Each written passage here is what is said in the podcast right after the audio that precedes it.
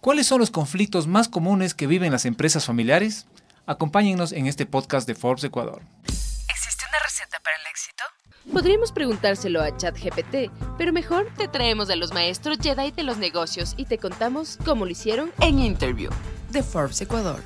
Hola con todos, estamos nuevamente aquí en el estudio de Forbes Ecuador y hoy nos acompañan desde México Guillermo Cruz padre y Guillermo Cruz hijo. Ellos son asesores de empresas familiares. Eh, se la saben todas, creo yo, sobre, sobre el mundo de las empresas familiares y están aquí para contarnos cuáles son esos altos y bajos que sufren las empresas, que viven las empresas familiares, cómo enfrentarlos, eh, el tema de la gobernanza, que se habla bastante ya cada vez más aquí en el Ecuador, pero que todavía tiene ciertos temas que deben irse ajustando. Bienvenidos, Guillermo Padre, Guillermo Hijo, bienvenidos al estudio de Forbes Ecuador. ¿Qué es lo más difícil de asesorar a una empresa familiar? Uy, qué, interesante y qué gusto estar con todos ustedes y gracias por, por la invitación, Pedro. Yo creo que lo, lo, más difícil, te diría, es poder reconocer que estás en ese punto de que necesitas institucionalizarte, ¿no? Yo a veces, siempre que empezamos con nuestros clientes, yo siempre les platico de, de, de, de un principio de Pareto y a veces les digo, oigan, si el negocio, les hago una pregunta fría, ¿no? El negocio depende, tú te puedes ir de vacaciones tres meses o el negocio depende de ti y si te vas de vacaciones no hay manera de que el negocio sobreviva. Si tu respuesta es no puedo irme de vacaciones, es que necesitas institucionalizarte, obviamente, ¿no? Entonces, creo que ha sido parte de los procesos que hemos descubierto. Y como yo te decía, otro, otro principio que a mí me gusta mucho decir que, que, no es un tema de magia lo que hacemos nosotros, sino es un tema de, de yo diría, yo, yo, le llamaría enfoque y estructura. Es, hay un principio de Pareto que, que también me gusta mucho, que es, es el fundamento de nuestro trabajo.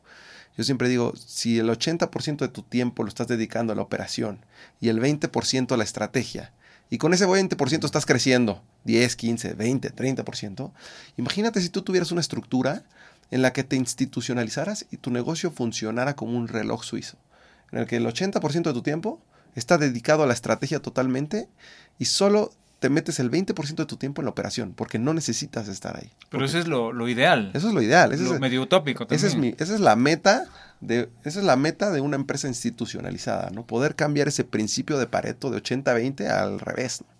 Imagínate cuánto crecería un negocio así. ¿no? Y cuando tú les dices eso, ¿qué te, qué te responden? ¿O qué les responden? Me, me dicen, no, estás contratado. estás contratado. Fíjate que desafortunadamente el empresario de hoy tiene muchos miedos. Tienes que romper con también con esta ansia de control que tienes. Parte de ese miedo es que pierdas el control y que mañana le tengas que pedir permiso a tus hijos para poder sobrevivir. Mañana le tengas que pedir que, que los ejecutivos ya no te respondan a ti, que ya no estás dirigiendo o operando de manera eh, directa, ¿no? Y, y, por lo tanto estás perdiendo el feeling del, del, del terreno. ¿no? Ese fundador que creó, que tuvo la idea, ahora tiene que dejar que otros lleven que, eso. Y eso es lo que implica la institucionalización, implica que otros hagan esta parte operativa que mencionaba Guillermo Eduardo por ti. Sí, que sí. otros aprendan y que lo hagan y que lo hagan bien. Y que tú empieces a desarrollar. O hasta mejor, ¿no? A veces hasta mejor. La idea es esta, que tengas una mejor operación. Y de hecho, parte del inicio de la institucionalización es preguntarnos qué hacemos mal. ¿Qué traemos como herencia? ¿Qué vicios tiene mi operación? ¿Y, ¿Y, qué tengo que cambiar? ¿Cuál es la mejor práctica del sector en el que estoy en los diferentes procesos de negocio? Lamentablemente, precisamente porque el empresario no toma esa decisión, cuando el empresario muere, el 50% de los negocios desaparecen. Porque no compartió porque no tuvo la visión de que alguien más podía continuar lo que él empezó. Así es, tal cual. Y porque en, el negocio dependía de él, ¿no? E incluso cuando ese otro 50% que logra sobrevivir porque los hijos se quieren mucho y hay mucho amor en el camino y, y no, no, quieren romper con la tradición y el negocio del papá. Mantienen, se mantienen trabajando juntos, pero, oh desgracia, sus hijos entran en conflicto el 95% de los negocios en el mundo, según el Banco Mundial, desaparece. Solo en, queda el 5%. En la segunda generación. En la tercera en generación. la tercera generación. En la segunda, el 50%. En la tercera, el 95. Realmente decir que nunca voy a tener un pleito con mi hermano por el negocio. No se puede. Es mentirse a uno es mismo. mentirse uno mismo.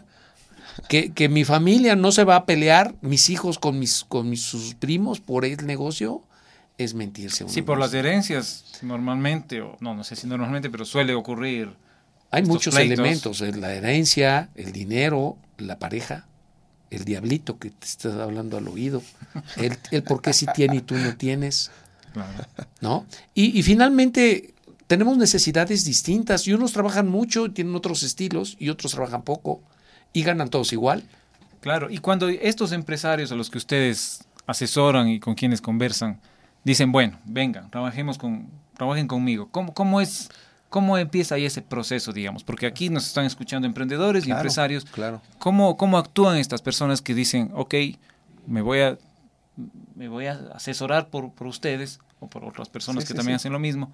¿Cuál es el, el proceso ahí? Sí, fíjate que a mí me gusta mucho llamarle a, a nuestro trabajo que somos una especie de médicos, de doctores. Entonces, lo primero que tienes que hacer es hacerte un diagnóstico de qué tienes, qué ya tienes hecho y qué te duele.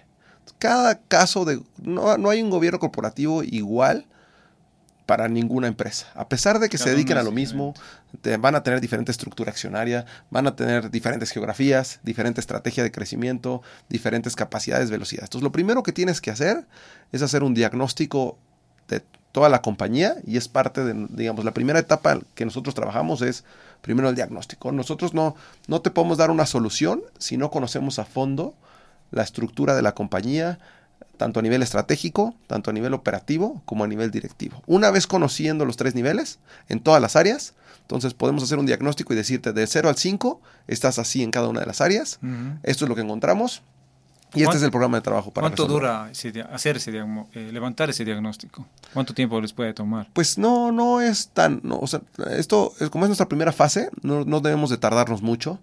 Nos tardamos, empresas, yo te puedo decir, empresas pequeñas nos tardamos cuatro semanas, empresas grandes nos hemos tardado tres meses, yo creo a lo mucho. El, el tema es, lo tenemos que hacer rápido, metemos, le metemos mucho trabajo al diagnóstico, porque es nuestra carta de presentación ante la junta directiva. ¿no? En la junta directiva vamos a llevar, oigan, esto encontramos, este es, este es el estatus de gobierno corporativo de la empresa y esto es lo que tenemos que hacer. Estamos ante, ante todo tipo de empresas en estos micrófonos. Tenemos empresas muy pequeñitas, que son familiares totalmente sin directorio, y empresas medianas o pequeñas que están creciendo. Entonces, en realidad hay una solución para cada uno. Cada, cada tipo de empresa es diferente. Ya lo decía Guillermo Eduardo. Eh, por un lado, tenemos temas en el diagnóstico, vemos temas de la familia, qué tenemos como familia, qué nos falta como familia, qué nos está doliendo como familia, cuáles son los conflictos familiares que tenemos hoy y que podemos llegar a tener. Y en la parte del negocio, eh, ¿cuál, ¿cómo podemos convivir dentro de la empresa? O sea, es que haya armonía en la relación de familia y que haya armonía y equidad en la administración y manejo del patrimonio y la ¿Y empresa. cómo lograr esa armonía, Guillermo, Guillermo padre, cuando termina la jornada y nos vamos a la casa y nos encontramos con nuestro gerente, que es nuestro papá, o nuestro director ejecutivo, que es nuestro, nuestra hermana, nuestro hijo, no sé? Está bien bonita Debe esa ser. pregunta. Está, muy está- bonito esa- está- es, es precioso lo que nos, nos platicas, porque en realidad parte de ahí. O sea, yo tengo que llegar a un algo que se le llama un protocolo de familia, unas reglas de familia. Eh, la ventaja de, de- de la firma que, a la que pertenecemos es que hemos atendido más de 800 empresas familiares. Eh, hemos aprendido diferentes escenarios para diferentes formas de pensar, diferente estructura familiar, diferentes deseos familiares, tensiones familiares. Cada caso es distinto y cada caso tiene alternativas distintas. El tema es poner la regla en la mesa, evitar que el conflicto, sea, incluso tenemos, hasta nos reímos porque tenemos catalogados 33 conflictos diferentes. Ah, Y, y lo que vamos haciendo, vamos, le vamos poniendo, ya, a este conflicto es como, para el conflicto A aplica la solución A, B y C. ¿no? Para el conflicto B, tienes que hacerlo así, así, así. Eh, parecen, parecen apuestas de... O sea, el diagnóstico y esta es la receta. y a veces esa receta ni siquiera nos funciona, porque a veces decir, debería aplicar esto, esto, pero no, pero aquí además hay que irnos lo que, porque si no resolvemos bien esto, porque la el estilo de la familia es así, tenemos que aplicar estas otras soluciones. O sea, ya tenemos tanta experiencia que incluso lo hemos ido recabando y guardando, que nos permite hacer un diferencial importante para resolver los temas de familia y el protocolo de una manera muy acelerada. Guillermo te platicaba de hacer un diagnóstico en las primeras cuatro semanas, ¿no? En una empresa pequeñita, y de ahí ir a hacer un protocolo de familia que nos lleva dos meses o tres meses. De ahí hacer, hacer que ese protocolo sea ley familiar, porque no lo puedes dejar ahí, a través de un fideicomiso, meterlos a los estatutos sociales, para de ahí pasar al consejo de familia o al consejo del negocio. ¿no? ¿Y cuáles son, ahora que usted menciona, Guillermo, estos 33 conflictos que usted ha detectado, ustedes han detectado, cuáles son esos, los conflictos familiares más comunes que vive una empresa familiar? Pues uno es lo, la pregunta que hiciste. Uno es cómo separar, y, quiero decir un par de cosas con esto, pero es cómo separar el trabajo del, en la casa. ¿no? Uno, uno de esos conflictos es uno de esos que hemos detectado más comunes ya. es el separar el trabajo de y que lo hemos vivido hasta en casa. Ah, claro. tapado micrófonos. ese, es uno. ese es uno. Ese es uno. Ese es uno. ¿Cuál es más? O sea, que le, llamamos la mesa, la mesa del comedor. Porque en la mesa de la cena nos reuníamos y, y ahí queremos resolverlo todo. Y entonces no, no institucionalizamos nada porque y terminamos hasta peleados porque no hay vida familiar y no hay vida empresarial. ¿Qué otros conflictos? Otro conflicto. El tema de escribir las reglas claras, sobre todo la parte, y escribir las reglas de, todo, ¿no? Desde, oye, ¿qué preparación necesito yo como familiar para entrar al negocio? ¿Qué puesto puedo ocupar dependiendo de mis habilidades? Tengo los requisitos para poder ocupar ese puesto, ¿no? O sea, sí, sí somos familia, claro, y no, pero el tema es no por ser familia, si no estás preparado para el puesto, entonces, dejemos un hueco en la compañía. Mi hijo, vas a tener un claro, ¿no? Entonces, una cosa es diferenciar, eres el accionista, otra cosa es diferenciar, dependiendo mis habilidades, capacidades y preparación, puedo ocupar ciertos puestos a tales niveles, ¿no? Entonces, eso es bien interesante. Y otra cosa que, quería mencionar, regresando a, esa misma pregunta, es un, negocio familiar, y, y curiosamente ahorita, ahorita mostramos y mencionamos algunas estadísticas, un negocio familiar siempre siempre es mucho más productivo que uno no familiar, fíjate. ¿Ah, Porque si lo institucionalizamos bien, trabajamos en horarios que no deberíamos estar trabajando, ¿no? Y es la realidad. Trabajamos a veces en la casa, a veces los fines de semana, a veces cada familiar está en Y defiendes hasta el último peso. Defiendes hasta el último peso, porque es tu patrimonio, ¿no? Y sabes que ese peso no lo puedes desviar porque ese peso es de tus familias, de tus hijos. Y es de, los hijos de tus hijos. Entonces tienes que cuidar el patrimonio, tienes que hacer que este negocio perdure por generaciones y, y, hay un amor especial por lo que estás haciendo. Qué interesante, ¿no? O sea, y hay un amor especial como padre para que tu hijo y hay una procuración para que tu hijo sea mucho mejor que tú. Exacto. Que le vaya mejor que lo que le fue, a Cosa que no sucede en la empresa. O sea, tratas de, de de mantener tu, tu, tu, terreno blindado para que tú tengas trabajo en la empresa y no te y, no te, eh, te, saquen. Pues, claro, Y, no sé si es que también otro conflicto puede ser, no sé, mientras ustedes hablaban pensaba los celos, porque a veces dicen que los hijos nos quejamos o se quejan de que, ah, él es tu favorito y yo no soy tu favorito puede ser es un conflicto. y, estás hablando de dos generaciones, pero ¿qué pasa si tienes tres generaciones y tienes primos en el negocio y tienes sobrinos y todos metidos? ¿Cómo, cómo? O sea, aquí creo que no hay cómo quedar bien con todos, ¿no? Porque a veces es el, no sé si es otro conflicto, me estoy, estoy suponiendo nada más, que todos saben que el tío les, al tío le está yendo muy bien, entonces voy a ir a trabajar con el tío, porque el tío le está haciendo, generando empleo, está exportando, etcétera, lo que sea que esté haciendo. En toda la familia como que quiere arrimarse a ese tío o a esa persona, ¿no? Ahí qué, qué pasa, ¿no? Mira, ese conflicto le llamamos la fábrica de empleos, ¿no?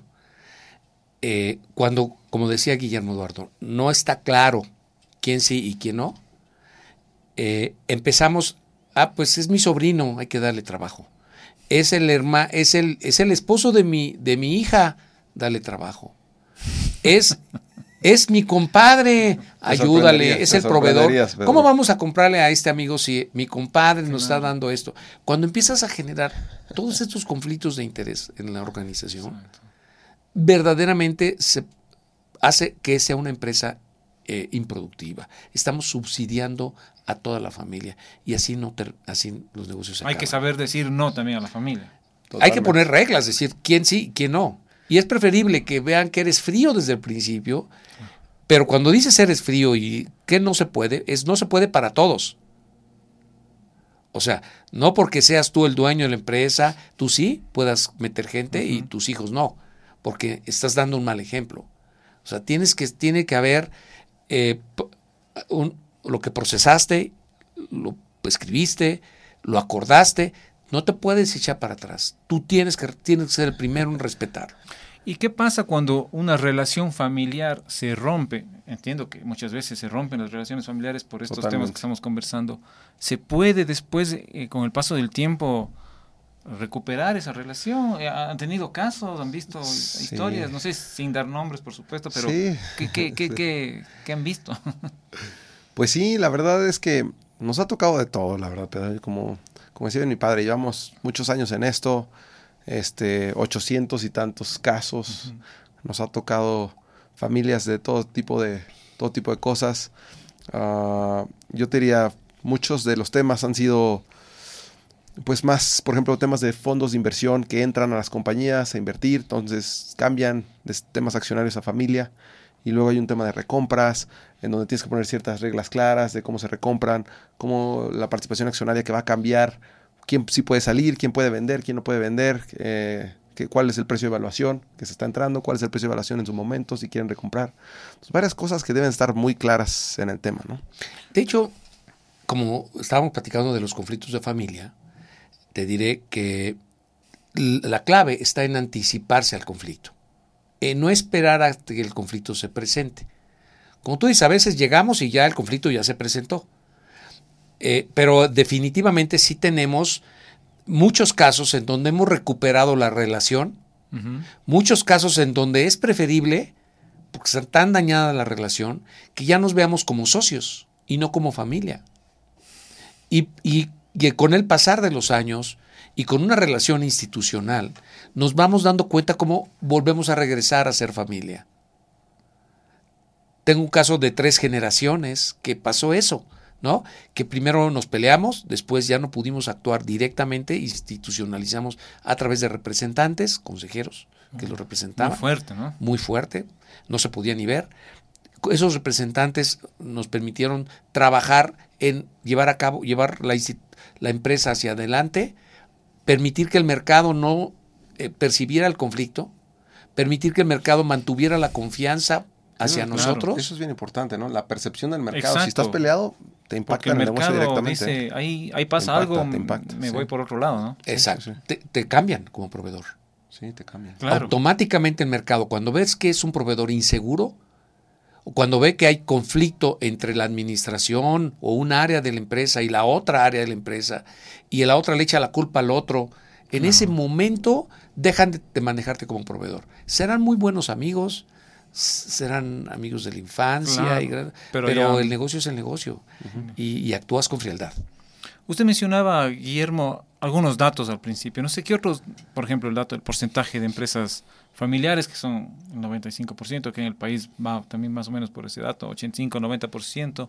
¿Qué otros datos podemos aportarle a nuestra audiencia que, que dejen ver o que, les permitan saber la importancia de todos estos consejos para, para empresas yo, familiares? Yo empezaría con un, dato que es ese, ¿no? 5% sobreviven en la tercera generación. También, En Ecuador en las empresas familiares aportan el 60% del Producto Interno Bruto, ¿no? Sé que ahorita el Producto Interno Bruto ha estado en Ecuador variando entre el 1 al 4 máximo. Entonces, imagínate que por un tema de institucionalización, siendo el 5% de tercera generación que aporta la mayoría a ese 60% del, del PIB, fíjate si de 5 lo llevas a 10, duplicas el número, o sea, que, que, en vez de que se extingan 95, se extingan 90%. Con eso estás duplicando esa capacidad de generar economía del 60% del PIB a lo doble, ¿no? Entonces hablando de Ecuador, como bien dice Guillermo Eduardo, Ecuador no se separa de la media mundial. Dos de cada tres empresas en el mundo solo tardan cinco años. Quiere decir, el proceso de extinción empresarial es muy alto. Incluso ese proceso de extinción eh, daña a las empresas cuando no solamente por razones naturales de familia hay conflicto, sino que además hay alguna problemática como el COVID, por ejemplo. ¿Sí? Este fue un fenómeno que a todos los, los países en el mundo les afectó. Ecuador, por ahí había una estadística que el 75% de los negocios no pudieron regresar a la situación en la que estaban. Quiere decir que el problema de institucionalización, de prever contingencias, el, tener controles adecuados, el tener planes de reacción inmediata, el poder controlar a través de reuniones el quehacer de todos y poder reaccionar todos como equipo de alto desempeño, cuando eso no existe, te impide regresar a una situación como la que nos ocurrió. Y, a eso se eleva el nivel de extinción empresarial la recomendación es, tenemos que institucionalizarnos y meter algunas de estas prácticas sin importar el tamaño de la empresa. Tenemos que adecuar al tamaño de la empresa las mejores prácticas de gobernanza familiar y gobernanza corporativa. Y una última pregunta, eh, y nuevamente gracias por su tiempo. A los emprendedores que nos están escuchando en este momento, que se están asociando con el primo, con el hermano o con amigos, pero que, digamos, se están lanzando. ¿A ellos qué se les aconseja, digamos? Tal vez no son emprendimientos familiares, pero, pero están arrancando, están empezando. ¿Qué les, qué les sugieren, qué les recomiendan? Fíjate que ese fue un reto muy padre que, que, que, yo tuve hace siete años, porque además del tema de consultoría, te platicaba que nosotros somos inversionistas en algunos. Y nuestro, nuestro, primer fondo, con el que empezamos hace siete años, fue un fondo a emprendedores. Invertimos, en ese fondo invertimos en ocho emprendedores. Entonces, parte, el fondo se llamó GC Capital, Governance Commitment Capital. Entonces, un poco mi idea era... Pareciera Guillermo Cruz Capital. governance Commitment Capital. Y muy, muy aterrizado el tema de gobernanza, decir, a ver, si nosotros podemos aplicar este tipo de metodologías para empresas que van creciendo grandes, ¿cómo puedo adaptar este modelo para emprendimientos? Entonces desarrollamos un modelo y nos dimos cuenta que el tema del gobernanza se puede hacer tan sencillo como, como empezar con un comité consultivo en donde están los socios y traemos un par de expertos que, que, que a veces ni siquiera les pagamos, ¿no? Lo hacemos de, de, cuates para decirles, oigan, ayúdenme una vez al mes, no les cuesta nada, ¿no? Pero quiero un poco de su visión externa y empezar a hacer cierta estructura muy sencilla, ¿no? Cosas como la planeación estratégica que debemos de tener, cosas como un tema de administración de riesgos, de qué es lo peor que nos puede pasar ahorita que estamos empezando, porque no es lo mismo un riesgo en una empresa como pues ya institucionalizada grande a un riesgo que te pega en un emprendimiento, ¿no? Porque un riesgo que te pega en un emprendimiento te puede matar en dos semanas. Entonces necesitas tener un plan de mitigación específico para que reacciones en una hora, ¿no? Entonces, todo ese tipo de, y entrar preparado, anticiparte, entrar, prepararte, prepararte y va a salir el problema, va a salir algún momento Exacto. y ya sabes qué hacer. Entonces, muy románticamente, yo lo que dije fue agarré todas esas metodologías y puse las seis metodologías que más necesito. Le llamé las 6G, como un tema de gravedad, ¿no? ¿Cuáles son mis, mis, mis mm. seis metodologías principales que puedo adaptar a, mis a los emprendedores que estoy invirtiendo? Lo hicimos, invertimos, aplicamos las metodologías y ninguna empresa Ah, me falló. ¿no? Porque normalmente en un fondo de venture, pues le pegas a una de seis, te quiebran dos. Ninguna empresa aquí nos quebró. Creo que lo hicimos muy bien, ordenado. Una de ellas un unicornio que vendimos en 1.2 billion este, a un fondo que se llama SoftBank. Y, y la verdad es que sumamente ordenado. Digo, ya, ya, será otra plática y bien interesante, pero lo ligo con el tema de gobernanza, que ese fue nuestro enfoque principal, incluso como eh, inversionistas. ¿no? Esas seis, para que tomen nota tus vendedores, podemos, y a ver si, me acuerdo muy bien cómo estaba, pero uno era eh, tu, tu o sea, que eh, entendieras que tienes que llevar esta metodología de gobernanza familiar y, y, de negocio a, tu empresa, aunque sea chiquito, aunque sea con tus gerentes, aunque sea con, como decíamos, invitando amigos expertos que han sido exitosos, pero no dejes de reunirte una vez al mes. Ya. Una vez al mes con un proceso ordenado e institucional, tomando nota, tomando acuerdos y dándole seguimiento. Y haciendo que las cosas se hagan. Primero. Esa es la una. Segundo, Es la una, presupuesto. Ya. No te pongas a hacer negocios al aire sin saber las implicaciones económicas que tiene el proyecto. Y que ese presupuesto realmente te sirva para controlar tu verdadero ingreso, tu verdadero gasto y tu verdadera utilidad. Y tu flujo, sobre Y todo. sé conservador, como emprendedor. porque a veces como emprendedor creemos que todo se va a dar, ¿no? Y empezamos a gastar. Es más fácil gastar que ganar dinero. y entender que, que tienes una curva J, o sea, una curva de inversión, y va, vas a tener dinero no inmediato, sino dentro de siete, ocho meses, un año. Y entonces tienes que aguantar ese año perdiendo dinero. Entonces, desde que entras, no te puedes pelear entre socios porque tienes que entender que el negocio no produce desde el día uno. Tercero, ventas. O sea, Generar ventas. ver la condición de tu mercado, ver tu producto, ver a quién se lo vas a vender, a quién le gusta, qué ventaja competitiva tienes y cuál es tu estrategia para sacar el producto al mercado. Y si tiene futuro o no tiene futuro. ¿No? Sí. Tu planeación estratégica Tu- también. Cuarta. Tu planeación estratégica. ¿Qué, ¿Quién eres hoy y hacia dónde vas a ir? ¿En cuánto tiempo? ¿En uno? ¿Tres años? ¿Cinco? Y aterrizarlo, ¿no? Y aterrizarlo con documentos. Semana por semana. Claro. Con metas, con objetivos. Tareas, ¿no? sí. y a cada quien jalarle las orejas puntualmente para que lleguemos donde llegamos, ¿no? Sí. Administración de riesgos, que es lo que platicábamos hace rato. Y tema familiar. Tema familiar o de accionistas, ¿no? Porque De algunos emprendedores pues no son familias, son Claro. amigos. Entonces era el protocolo familiar o el protocolo de, socios. ¿no? socios. Que son las reglas claras. Somos socios o, o tengo mi socia y nos So- podemos pelear en cualquier momento. Tiene que ver las reglas clarísimas para que no le pegue al negocio. normalmente la idea de que son grandes amigos y que nunca se van a pelear. Un Así es, principio y aquí equivocado. hemos- nos han contado, hemos tenido algunos ejemplos de, de esto justamente que vamos, somos amigos, pero nos hemos terminado peleando. Claro. El emprendedor, el emprendedores que querían dinero de nosotros tenían que ponerse, firmar el acuerdo entre los socios. No puede ser que estén acordando conmigo una cosa y que al rato uno de los socios ya no se quiera Claro. comprometer con eso. Firman ese acuerdo. Están totalmente eh, eh, con ese principio en Alineados, la mesa, claro. alineados en la mesa. Incluso lo hacemos por ley, lo subimos a los estatutos sociales Claro, que todo quede, que eh, quede en la ley, en papel, ¿no? porque lo vamos a exigir nosotros.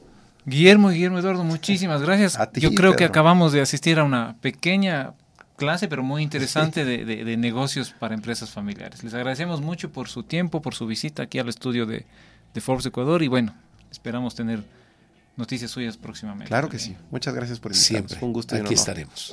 ¿Existe una receta para el éxito? Podríamos preguntárselo a ChatGPT, pero mejor te traemos a los maestros Jedi de los negocios y te contamos cómo lo hicieron En Interview de Forbes Ecuador.